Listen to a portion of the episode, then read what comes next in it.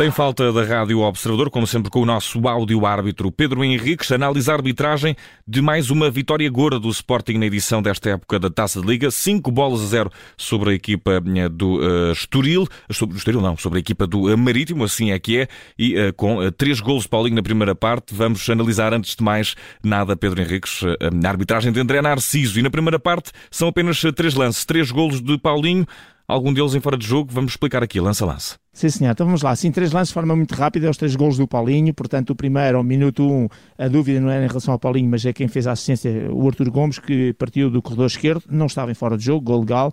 No segundo lance, eh, assim, em relação ao Paulinho, não está fora de jogo. É, é, quem faz a assistência no corredor direito agora é o Porro, e o Paulinho está, portanto, em posição legal, tem dois adversários entre a linha de baliza uh, adversária e depois é, digamos, o, o, o gol ao minuto 31, agora o Giovanni Cabral faz a assistência e o Paulinho, eh, digamos que parte ou sai do meio dos centrais adversários e, portanto, também em posição. Portanto, os três lances que, curiosamente, o árbitro fez sempre ali aquele compasso de espera porque o VAR teve que fazer a sua verificação, mas três gols, três lances legais, nenhum deles do Paulinho ou quem fez a assistência estava em fora de jogo. E temos uma segunda parte em que eh, a chuva de amarelos eh, começou a cair. A primeira parte foi livre disso, um dia também de muita chuva e mau tempo, sem ninguém nas bancadas. Não houve muita pressão sobre a equipa de arbitragem, mas ao minuto 60, Lisa do uh, Marítimo vê cartão amarelo. Pedro, bem? Sim, o Percy Lisa acaba por fazer ali um take deslizante. A repetição é muito pouco clara. Uh, tenho algumas dúvidas, mas também por ter essas dúvidas no, no possível contacto nesse take deslizante, eu vou aceitar como boa, porque o árbitro estando próximo e sem repetições melhores, considerou a tal entrada negligente, cartão amarelo, portanto, bem mostrado.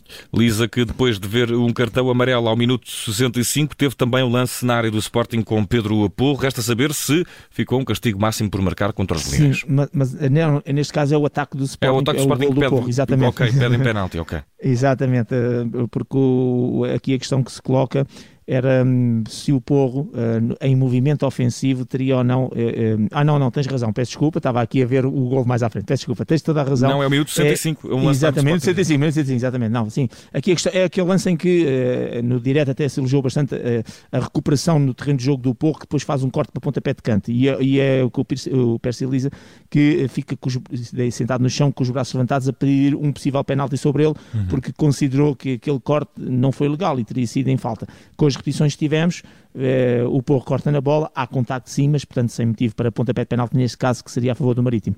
E ao minuto 68, 3 minutos depois, eh, cai mais o amarelo, também para um homem do Marítimo, Chadas, eh, por sinal o homem mais virtuoso desta equipa de Madeirense. Resta saber se havia motivos para, para que fosse amarelado ou se houve aqui exagero. Sim, é a questão do exagero na perspectiva de que começaram a sair cartões que podiam ter sido geridos de outra maneira, embora depois cada um deles a gente possa dizer, bem, mas há ali o contato, há ali a falta. Este é um toque por trás. Uh, se quisermos ir à lupa, se calhar diríamos, não, mas há ali um toque por trás do jogador do Sporting e isso é suficiente. Eu acho que no contexto do jogo, há contato porque eles vão tentar disputar a bola, não há qualquer maldade, eu não mostraria este cartão amarelo.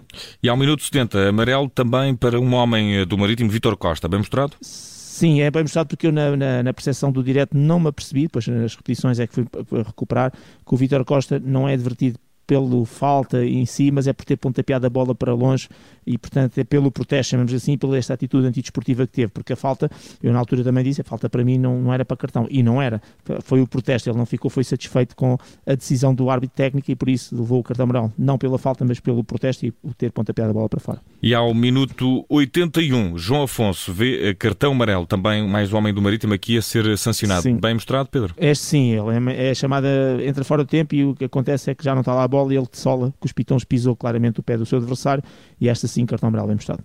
Resta saber, Pedro, analisados todos os lances deste encontro, que nota merece André Narciso neste uh, jogo em que, por causa do mau tempo, não houve a pressão das bancadas sobre o árbitro? Exatamente, nem pressão das bancadas, nem ambiente, o resultado muito desfavorável, o, o, Sporting já praticamente com a vitória garantida, o Marítimo também sem quase nenhum objetivo para lutar neste jogo e, portanto, tudo isso tirou uh, grau de dificuldade. O árbitro não tem culpa e, portanto, só tem é que saber aproveitar estes momentos para fazer o normal e passar o mais despercebido possível. De certa forma conseguiu fazer, portanto, sem erros relevantes, com boas decisões de uma maneira geral e por isso vou dar uma nota positiva, nota 6 e, ressalvando que é o meu critério, não dou quando há 5 a 0, era preciso acontecer muitos penaltis e muitos lances para poder realmente dar uma nota maior, não teve grau de dificuldade e portanto uma nota positiva e isso é o mais relevante, é mais que a quantitativo, o quantitativo é o qualitativo e digamos esta boa imagem que acaba por passar sem qualquer influência no resultado, nota 6 para a equipa liderada por André Narciso. Pedro Henrique está dada mais uma nota. Amanhã há mais sem falta na Rádio Observador para analisar um, a segunda meia final da, da, do Mundial do Qatar, sabendo já que a Argentina vai estar na final. Amanhã ainda essa meia final entre França e Marrocos. Pedro Henrique, certo é que vamos estar cá para olhar para como foram cumpridas as regras desse jogo. Mais uma edição Exato. de Sem Falta Especial Mundial. Um grande abraço e um bom descanso. Um abraço, até amanhã. Obrigado. Até amanhã.